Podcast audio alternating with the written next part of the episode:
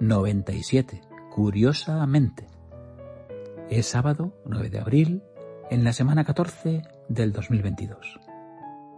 Todos los hombres desean por naturaleza saber. Aristóteles empieza así el libro de la metafísica.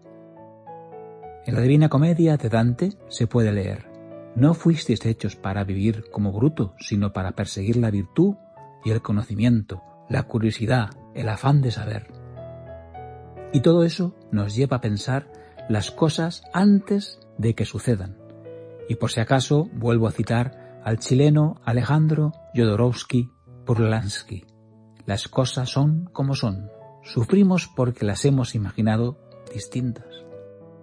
En la película El Club de los Emperadores se dice, como escribió el gran Aristófanes y traducido a grosso modo, la juventud pasa, la inmadurez se supera, la ignorancia se cura con la educación y la embriaguez con sobriedad, pero la estupidez dura para siempre. Matthew Dylan Lieberman audiza sarcásticamente que el cerebro no ha evolucionado a lo largo de millones de años para dedicar su tiempo libre a actividades irrelevantes para vuestras vidas.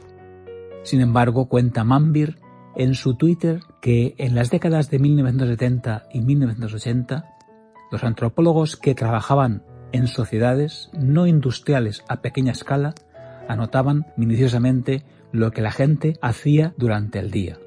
Explorando los datos, llama la atención una de las actividades más populares, no hacer nada. Y así arranca un hilo sobre ello en Twitter.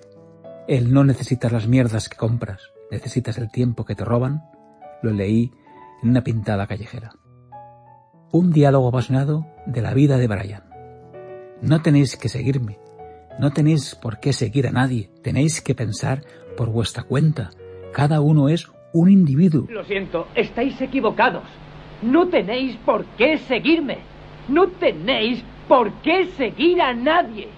Tenéis que pensar por vuestra cuenta. Cada uno es un individuo.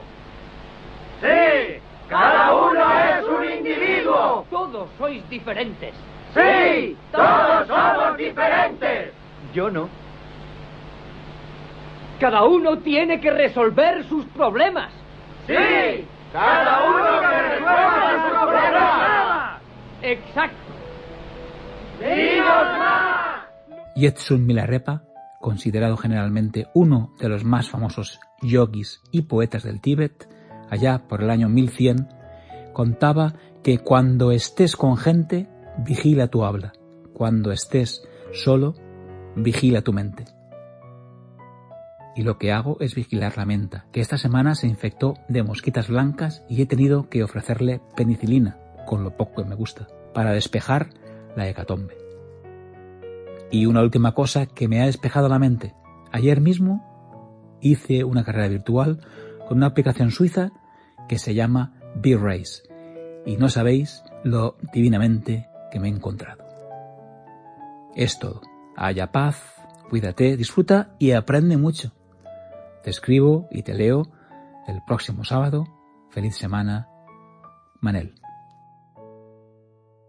Hace 52 semanas, en el 1045, los analfabetos del siglo XXI no serán aquellos que no sepan leer y escribir, sino aquellos que no puedan aprender, desaprender y reaprender. Alvin Toffler tenía mucha razón.